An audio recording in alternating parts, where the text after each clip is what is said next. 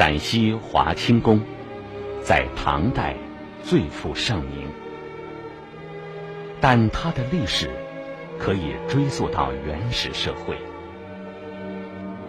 一九八二年，考古工作者在华清宫清理出大量遗物，其中，在唐华清宫玉汤遗址最下层出土的泥质袈裟红陶片。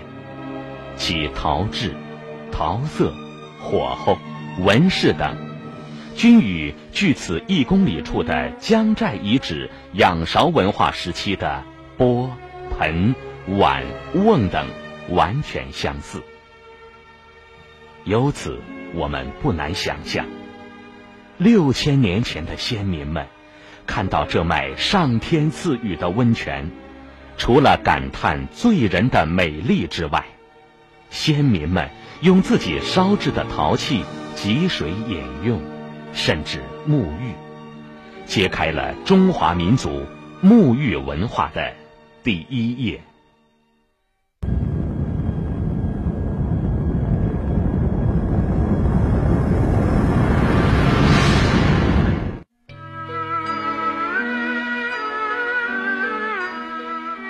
天宝六年。唐玄宗李隆基诏令扩建华清宫时，心情是非常复杂的。也许，他只是对烦恼的政务开始厌倦，更关心起自己的享受。这一切导致的直接后果，是骊山华清宫到这时发展到了它的极点。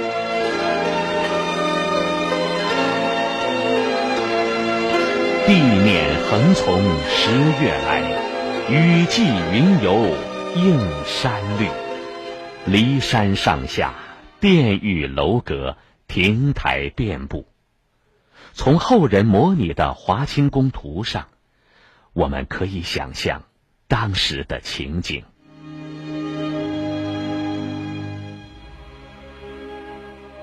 唐玄宗每年十月。都要带着他宠爱的杨贵妃和文武百官来这里过冬享乐，直到第二年春天才回长安。莲花汤和芙蓉汤就是专为唐玄宗和杨贵妃修建的浴池。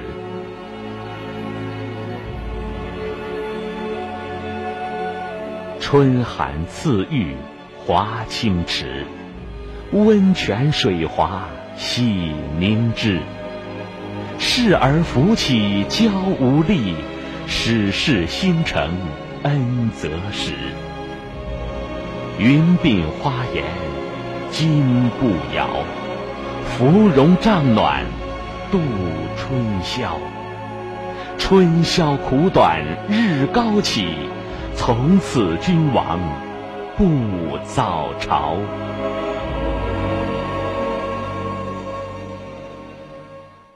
在华清宫和杨贵妃相处的日子里，唐玄宗把自己的另一个才能发挥到了极致，那就是音乐。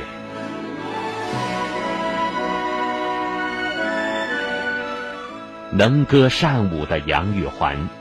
投合了唐玄宗的艺术情趣，使他大有知音恨晚之感。后世传为绝世精品的《霓裳羽衣》，是其时的代表作。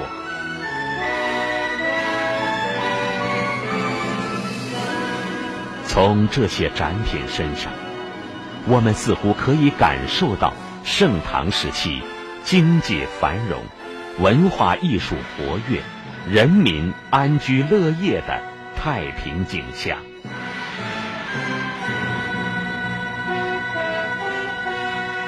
一骑红尘妃子笑，无人知是荔枝来。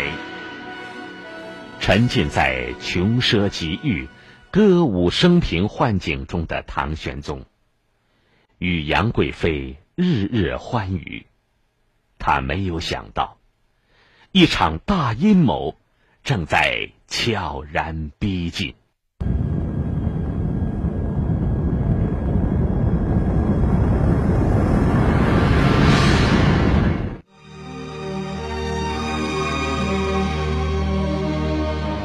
莲花塘，也称九龙塘，是国内发现的最大的皇帝专用浴池。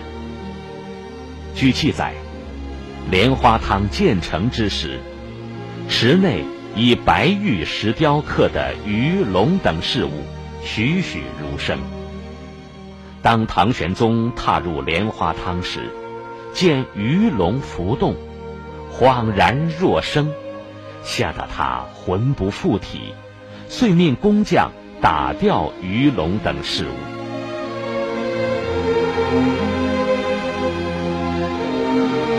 如果说这只不过是杯弓蛇影、虚惊一场的话，那么天宝十四年十一月初九的拂晓，安禄山带给他的，却是一场真正的惊吓。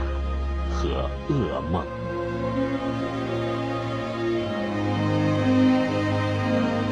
安史之乱，使唐玄宗从盛世的顶峰跌落下来，大唐帝国歌舞升平的景象，一夜之间消失的无踪无影。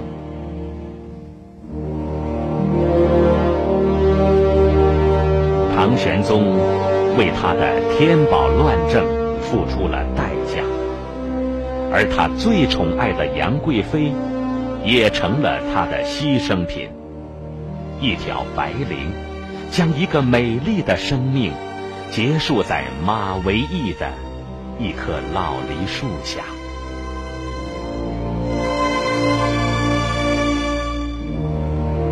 唐玄宗和杨贵妃。当年寻欢的长生殿，今天已很难找到残砖剩瓦，就连它的位置所在地，也成了历史上的一个谜。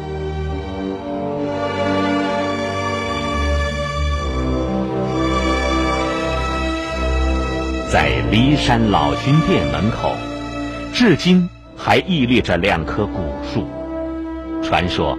是唐玄宗和杨贵妃一起植下的。也许，只有他们还在低声吟诵那首渐渐远去的《长恨歌》。